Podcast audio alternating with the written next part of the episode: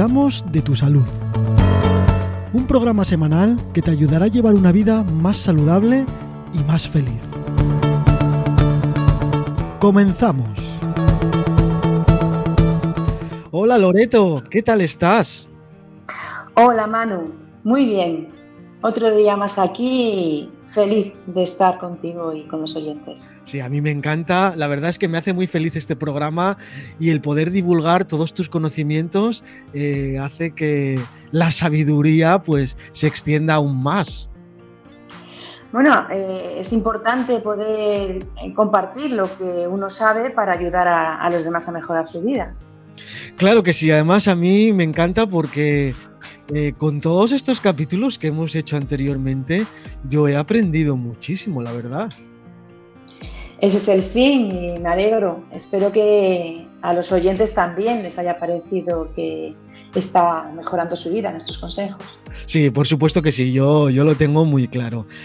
Hoy vamos a hablar, eh, bueno, como siempre, son todos importantes. Yo la verdad es que cuando cuando elegimos el tema del que vamos a comentar, siempre es importante y además siempre ayuda en nuestras vidas en, todos los aspectos, ¿no? Hoy vamos a hablar de algo que yo sí que oigo a mucha gente y cada vez más casos. Hablamos de las cefaleas y la migraña. Sí, hablamos de los dolores de cabeza, lo que llamamos comúnmente dolor de cabeza, que son cefaleas. Las cefaleas se dividen en diferentes tipos y, uno de ellos es la, migraña. Hay cefaleas primarias que se producen sin tener una enfermedad de fondo que las cause y cefaleas secundarias en las que son síntomas de que hay una enfermedad primaria que las está causando. Hoy vamos a hablar de las cefaleas primarias, las que se producen de forma única sin que haya una enfermedad detrás. Mira, no sabía yo que un dolor de cabeza podría significar una enfermedad. Sí, el dolor de cabeza es síntoma de diferentes enfermedades. Mira, qué, bien. Bueno, entonces, a ver, háblanos un poquito de, las cefaleas de racimo. Eh, síntomas, causas, tratamiento. Sí, eh, hay diferentes tipos de cefaleas y una de ellas es la de racimo. Es una, cefalea que, en la que el dolor de cabeza se da en distintas zonas de, de, la cabeza. Puede darse encima de un ojo, en la frente, en la nuca, encima de un oído. Es un dolor que empieza bruscamente y es intenso y además se puede repetir a lo largo del día, incluso hasta 10 veces en los casos más graves. Eh, puede resultar muy incapacitante. La duración del dolor de cabeza es de 15 minutos a 3 horas y es frecuente que se dé eh, mm, un rato después de haberse dormido o incluso al despertarse. Es un dolor de cabeza que se da más en hombres que en mujeres y puede ir acompañado de una caída del párpado, de una contracción de la pupila que no es normal, de enrojecimiento, sensación de congestión nasal. Y no se ha visto ninguna relación con antecedentes familiares. Las causas no se conocen muy bien, pero sí se ha visto que está relacionado con un aumento de la liberación brusca de histamina y también de serotonina. Lo puede provocar el estrés, el alcohol, el tabaco y, un resplandor de luz incluso. Y bueno, su tratamiento pues, es con analgésicos o con antiinflamatorios. También se utilizan para las crisis eh, los triptanes, que es un tipo de medicamento que puede frenar ese comienzo pero este, tipo de medicamento es más específico de las migrañas, que hablaremos ahora. Y luego se ha visto un tratamiento eficaz en las cefaleas de racimo que se producen por la noche y es con inhalación de oxígeno puro, al 100%. Y también se ha visto que mejora con la melatonina. No se sabe el mecanismo de acción que tiene la melatonina, pero sí se ha visto que su estructura química coincide con la de otro medicamento que es la indometacina. Y ahí pues se abre una vía de investigación. Bueno, nos vamos al, siguiente tipo de cefaleas, las tensionales creo que se llaman, ¿no? Sí, las cefaleas tensionales eh, son las más frecuentes, se producen en el 78% de la población y, van en aumento. Eh, cada vez acude más personas a las consultas de, atención primaria con, este problema de, de, cefalea tensional. Es un dolor de cabeza muy común en el que se empieza de leve a moderado, el dolor de cabeza, no impide realizar actividades porque es un dolor de cabeza que está ahí, que te parece como que te están apretando, que tienes una presión o un peso muy fuerte en la cabeza. Y, es un dolor de cabeza causado por el estrés, causado por el, eh, tener una vida muy ajetreada y puede durar unos 30 minutos. No es pulsátil, no es un dolor que esté ahí punzante y, bueno, puede producir ansiedad y depresión porque te impide estar con un bienestar eh, en tu día a día. Se da más en mujeres y, y se trata con analgésicos y AINES, con antiinflamatorios. Es muy importante en ese tipo de dolor de cabeza que se tome un medicamento, un analgésico o una INE, con un solo principio activo, como puede ser el paracetamol o el ibuprofeno, y no vaya unido a otro fármaco o a otra sustancia como puede ser la cafeína o la codeína, porque esto puede dar lugar a que se cronifique el dolor de cabeza. Esto es muy importante eh, cuando se tienen dolores de cabeza. El no automedicarse eh, de forma que si no nos hace efecto un analgésico o un antiinflamatorio, empecemos a subir las dosis o a cambiar de medicamento o a coger medicamentos que vienen con otras sustancias, porque el tratamiento del dolor de cabeza tiene que ser muy personalizado. Hay que diagnosticar muy bien qué tipo de dolor de cabeza es y qué tratamiento debe tener esa persona. Si esto no es correcto, el dolor de cabeza se puede cronificar y entonces el tratamiento es muy, muy, muy difícil. Entonces es importante la automedicación, que, que no sea tal y que si un dolor de cabeza dura un día y no se quita, pues acuda al médico para que diagnostique qué tipo de dolor de cabeza es y qué tratamiento se debe tener. Sí, yo nunca fui partidario de automedicarme, ni mucho menos, hombre, no quiere decir que eso, un día te duela la cabeza y yo realmente si un día, bueno, rarísimo, rarísimo, ¿no? Pero si un día me duele la cabeza, no suelo tomar nada porque, bueno, se va y ya está. Pero sí que es verdad que hay mucha costumbre de automedicarse y decir, no, es que a mí me viene bien no sé qué, no es que... Y al final eh, estamos tomando medicamentos sin saber lo que hacemos. Claro, eh, es así. Bueno, sí, tienes un dolor de cabeza y se te va fenomenal, es mejor, bueno, pues ya sabes que a los 15 minutos, eh, por ejemplo, se te va, bueno, pues relajarte y estar tranquilo.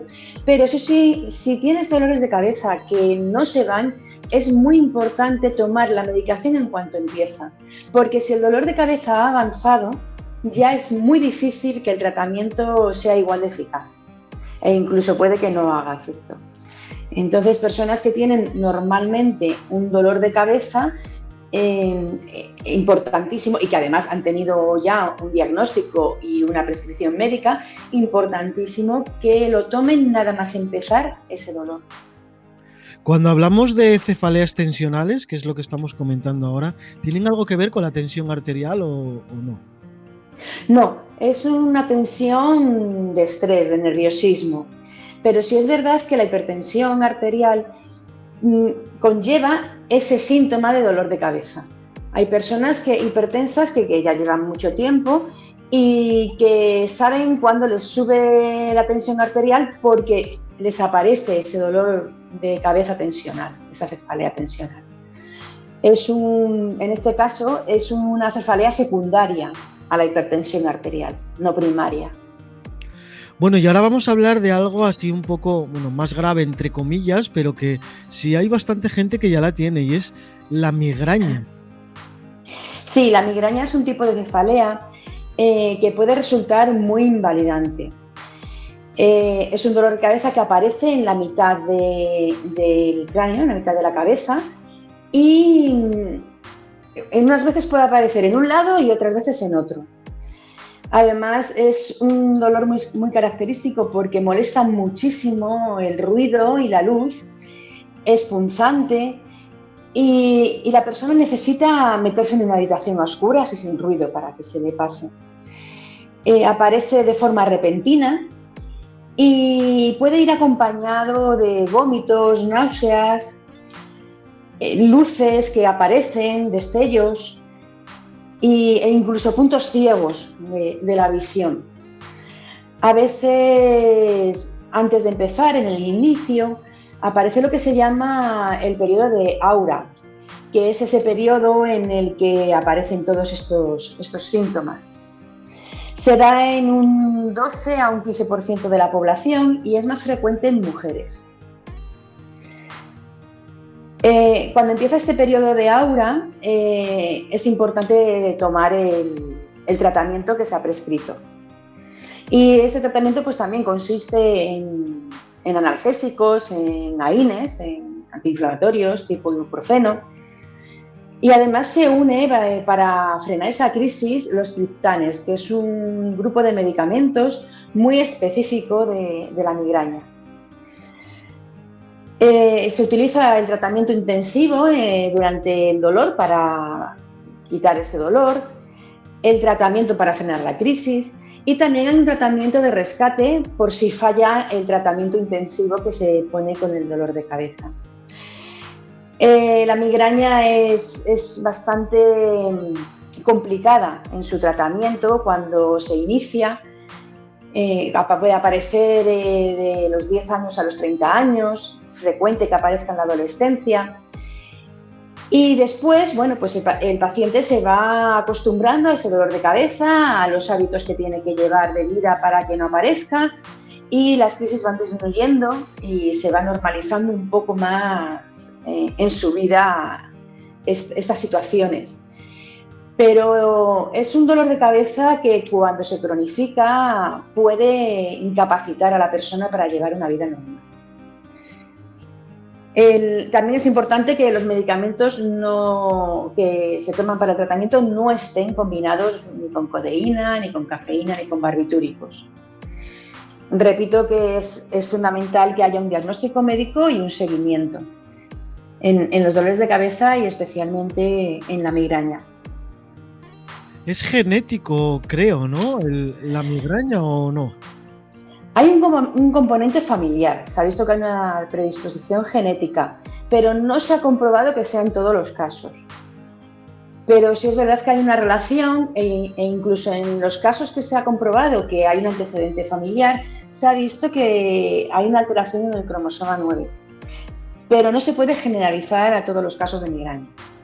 A día de hoy aún no se sabe las causas exactas ¿no? por las que ocurren las migrañas.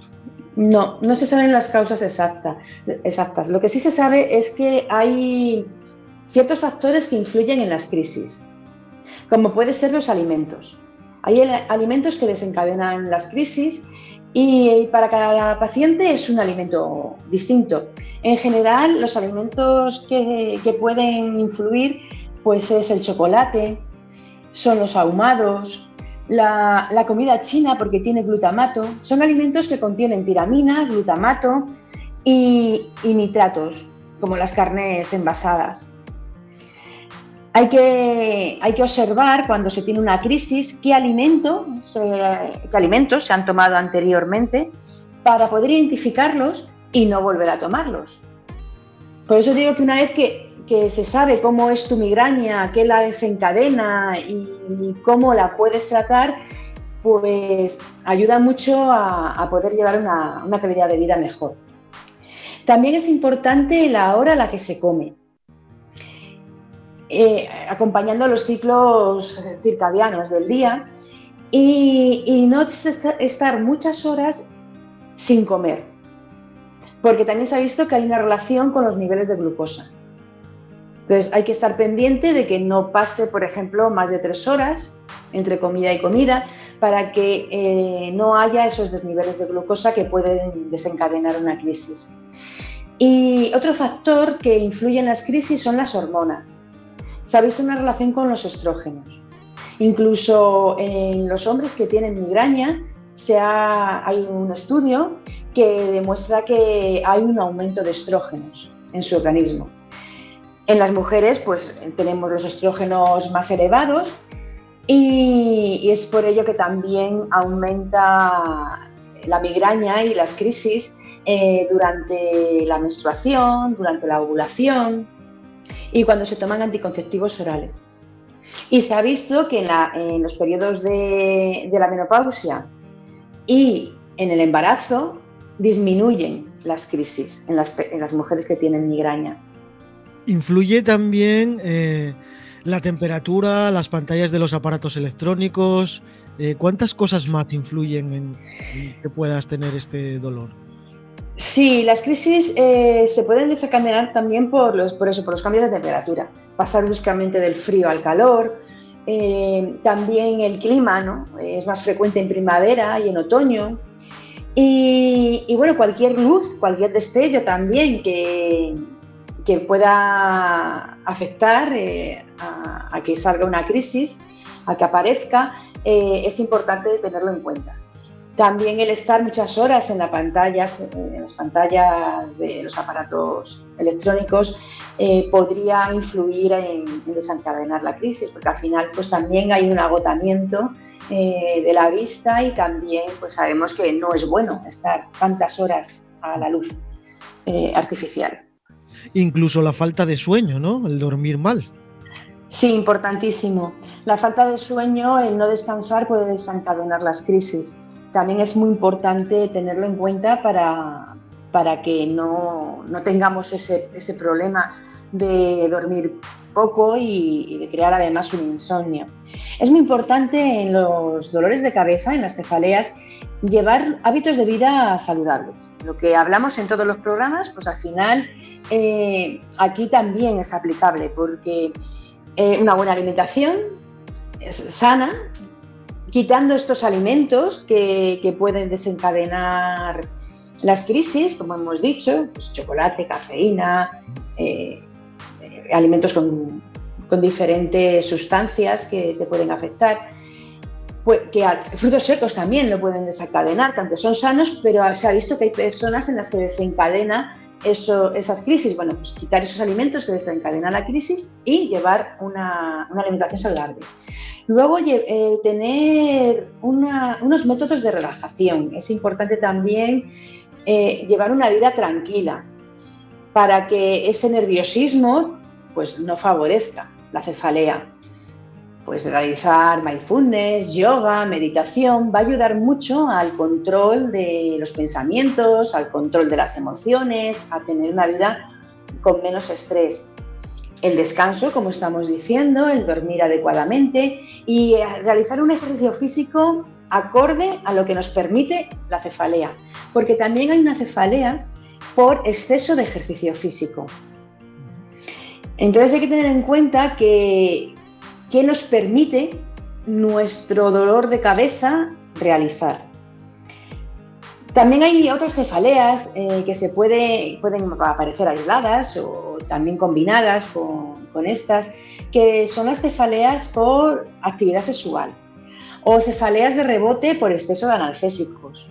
Lo que hemos comentado de que muchas veces un, medicamento no nos hace efecto y empezamos a subir la dosis y a tomar más y a tomar otro. Bueno, pues eso puede desencadenar en una cefalea de rebote por exceso de analgésicos. Y luego son muy difíciles de tratar. Hay que tener todo esto en cuenta y no, no automedicarse como hemos comentado, porque puede eh, desencadenar en un empeoramiento y una cronificación. Antes habías dicho un rango de edad para las cefaleas. ¿Significa que solo se tienen en ese rango y en el resto desaparecen o no tiene nada que ver? ¿O simplemente son no, No en todos los casos. La migraña se ha visto que es más frecuente de, que, la primera vez que aparece sea de 10 a 30 años. Y luego se ha visto que a partir de los 50 años puede desaparecer No en todos los casos, esto es, bueno, no hay una receta para todos, pero sí se ha visto que, hay un número importante de pacientes que a partir de los 50 años eh, dejan de tener esas crisis. Puede estar relacionado también con esos niveles de hormonas, de estrógenos que van bajando. Y, dependiendo del tipo de cefalea, es un rango de edad o es otro. Bueno, y puede estar ligado también a que comiences a hacer eh, hábitos saludables en cuanto a la alimentación, sueño, bueno, todo lo que hablamos siempre. También puede influir en que se te pueda ir quitando o incluso tener menos dolor. Claro, en los hábitos saludables influyen en que van a ir disminuyendo las crisis. Sobre todo si, además de la alimentación eh, saludable, el sueño, el ejercicio que se puede hacer, se unen técnicas de relajación. Es muy importante tener momentos en los que se pueda uno apartar de ese estrés que pueda llevar a una crisis. Bueno, y ahora que sabemos eh, las cefaleas, las migrañas, hemos comentado eh, cuáles son los síntomas, las causas, el tratamiento de los dos.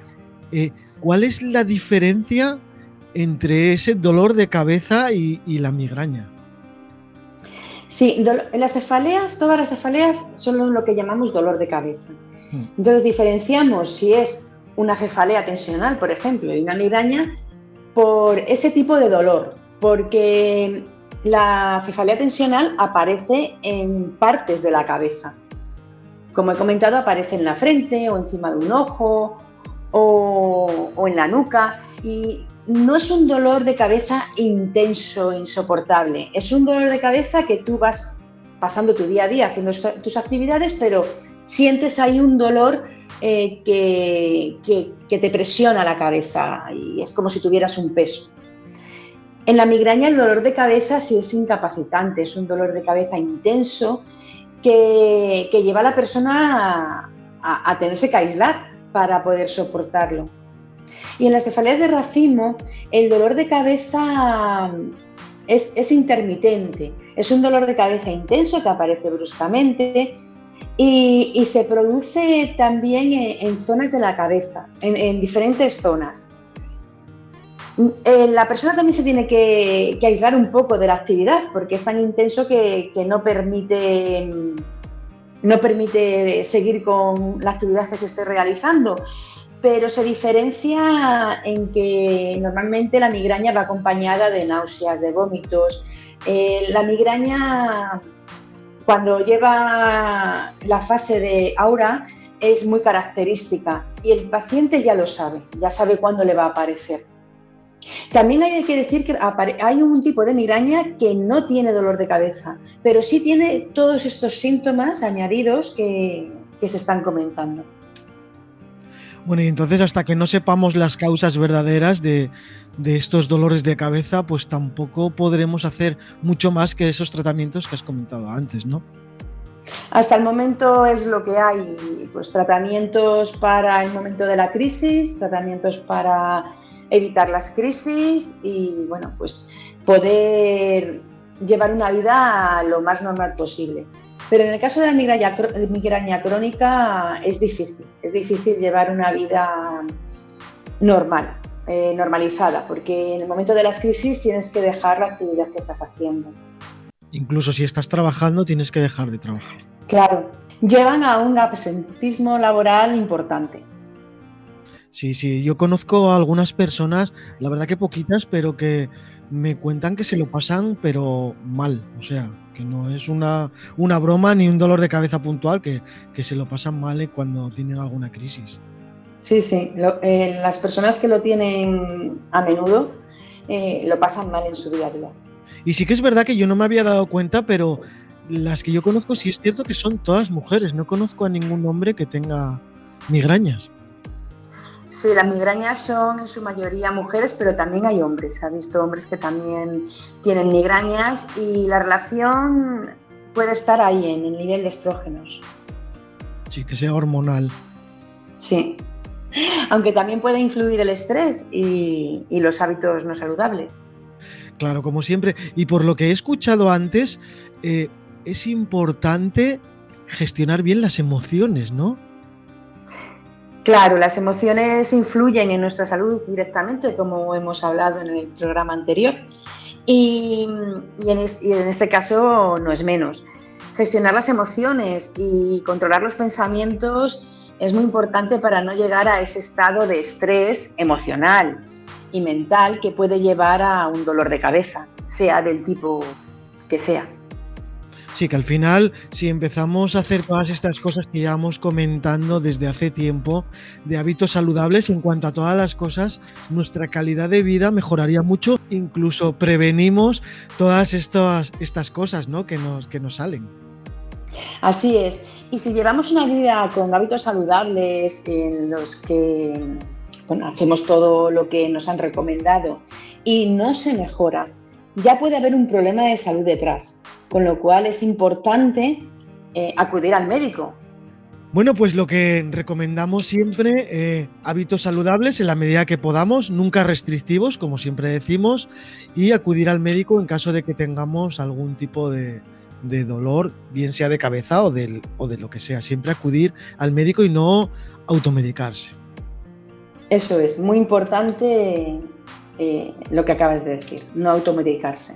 Sí, yo sé que este hábito de automedicarse ya viene de, abuelos, de padres, que siempre se pasaban lo que a uno le funcionaba al otro, pero yo creo que eso ya se está eliminando, ¿no? Que la gente empieza un poquitín a pensar que, hay que ir al médico.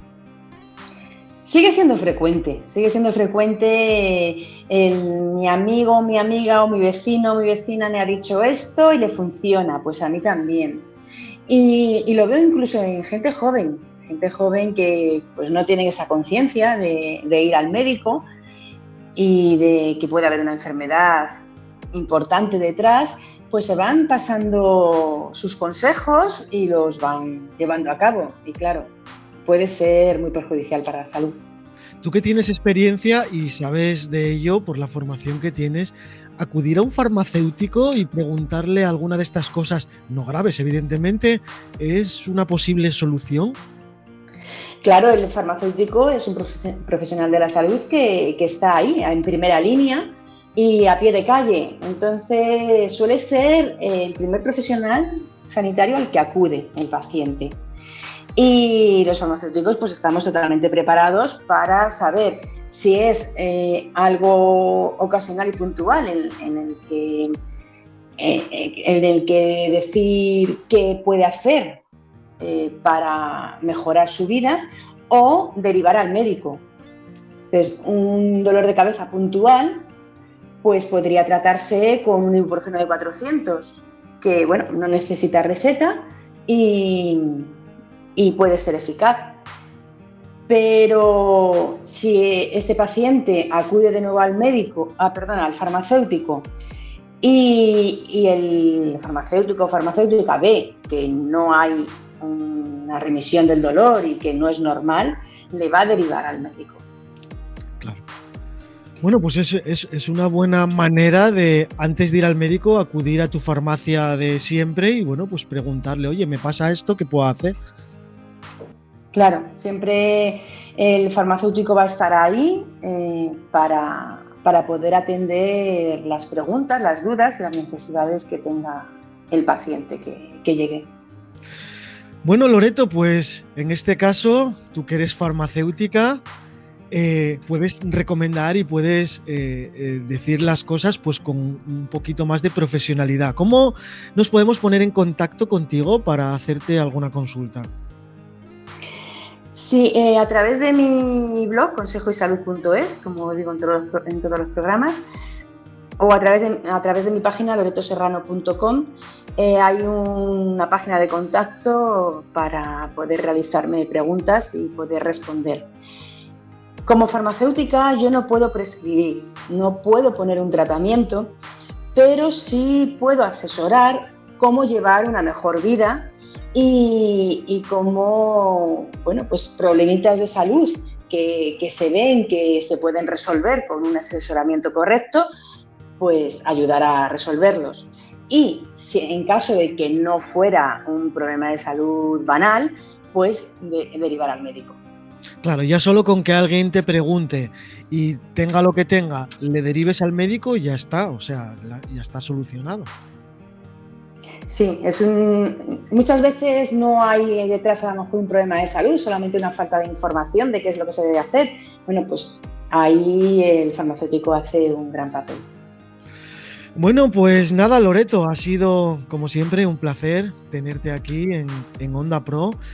Y nada, nos despedimos hasta el siguiente episodio.